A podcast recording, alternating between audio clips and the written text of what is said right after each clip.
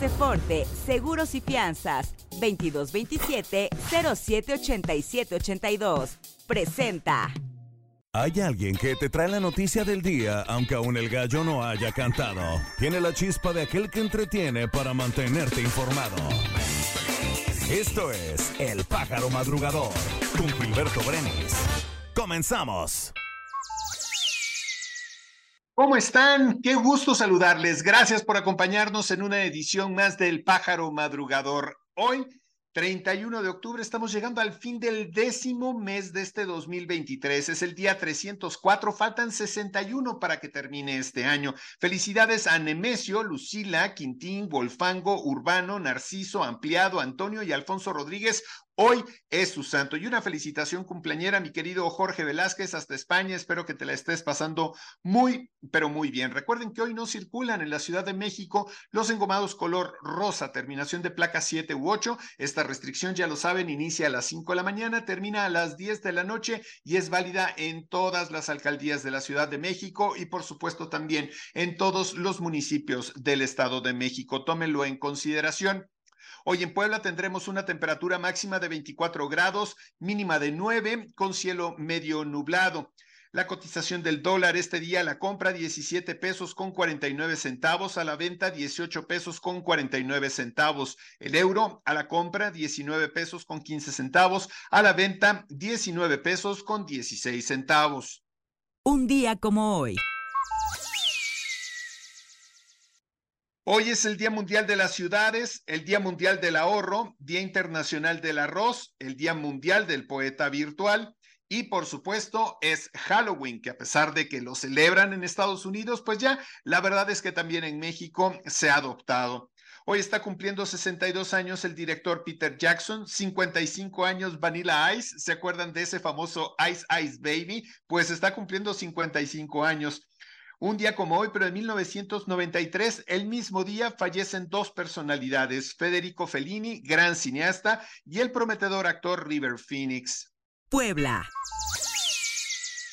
Recuerdan que habíamos platicado sobre los casos de dengue que se han presentado en el estado de Puebla. Bueno, como parte de las estrategias de coordinación que está impulsando la Secretaría de Salud precisamente para combatir el dengue en la entidad a través del Departamento de Vectores y con motivo de las festividades de Todos Santos, pues se ha puesto en marcha el operativo de Día de Muertos 2023.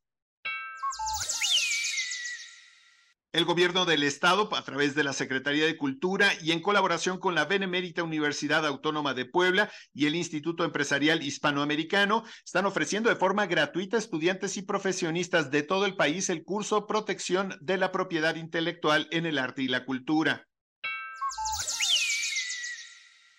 A fin de promover el acceso de servicios y trámites oficiales, el gobierno del estado, a través de la Secretaría de Finanzas y la Secretaría de Movilidad y Transporte, acercó el servicio de unidades móviles a 23 municipios del estado, lo que facilitó que 960 personas pudieran concretar los trámites de obtención de licencias de chofer particular durante el mes de octubre. De acuerdo al último censo realizado por la Secretaría de Gobernación y Protección Civil Estatal, 316 casas sufrieron afectaciones por el paso del huracán Otis, de las cuales 15 están catalogadas como pérdida total. Esto lo informó el encargado de la Dirección Operativa de Protección Civil, Cristian Morales. Hay que recordar que Otis también afectó a algunos municipios de Puebla, principalmente Venustiano Carranza. La Secretaría de Seguridad Pública del Gobierno del Estado informó que después del hecho de tránsito suscitado la tarde de este lunes sobre el Boulevard 5 de Mayo, en el que desafortunadamente un hombre resultó lesionado al ser atropellado por una patrulla de la Policía Estatal, se ha dado seguimiento puntual a su estado de salud y requerimientos y han dado a conocer un comunicado en donde precisamente hablan de este compromiso. País. El secretario de Turismo, Miguel Torruco, aseguró que a través de cadenas hoteleras se negocia que las aseguradoras aceleren los trámites de los seguros y sobre todo den un bono como adelanto para la reconstrucción en Acapulco. Torruco añadió que esta semana saldrán dos caravanas de 20 camiones con ayuda para empleados de hoteles y restaurantes. Hasta ayer, la Comisión Federal de Electricidad había avanzado un 65% al restablecimiento de energía eléctrica en el puerto de Acapulco.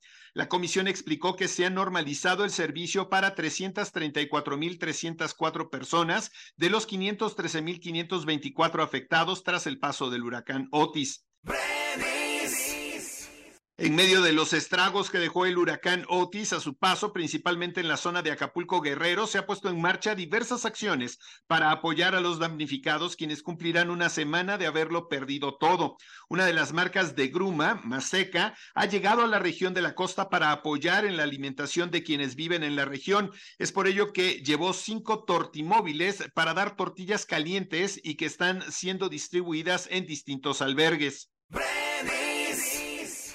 Con el fin de atender enfermedades diarreicas, crónicas e infecciones respiratorias, la Dirección General de Epidemiología de la Secretaría de Salud envió ayer más de 30 mil insumos y 34 profesionales de la salud, entre operadores, brigadistas, personal médico de enfermería y promotores de la salud cuatro unidades móviles y nueve vehículos de brigada a los municipios de Guerrero afectados por el huracán Otis.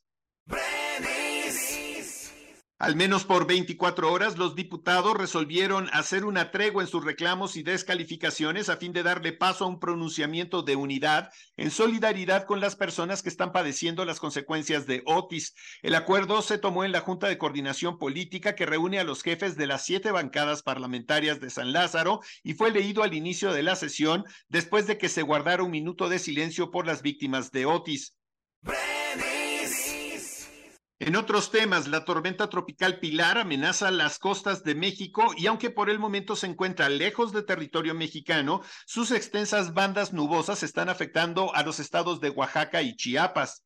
El ciclón tropical que se mueve sobre el Océano Pacífico presenta vientos máximos sostenidos de 85 kilómetros por hora y rachas de 100 kilómetros por hora. Se desplaza hacia el este-noreste a 9 kilómetros por hora. Aceforte Seguros y Fianzas. Permítenos ayudarte a contratar la póliza para tu auto, tu negocio, tu salud, tu vida. Protege lo que más quieres y que tanto esfuerzo te ha costado. Contáctanos a nuestro WhatsApp 2227-078782 o visita nuestra página aceforte.com.mx. Tu mundo más seguro. Mundo. El Ministerio de Relaciones Exteriores de Israel anunció la muerte de Shanik Louk, una alemana israelí de 23 años, que fue capturada por el movimiento palestino Hamas en el Festival de Música Tribe of Nob en el sur de Israel durante su ataque el pasado 7 de noviembre. De acuerdo con las autoridades israelíes, Shani sufrió horrores insondables pues poco después de ser secuestrada comenzaron a circular imágenes en internet de Shani casi desnuda, aparentemente inconsciente, en la parte trasera de una camioneta rodeada de hombres armados. Que descanse en paz.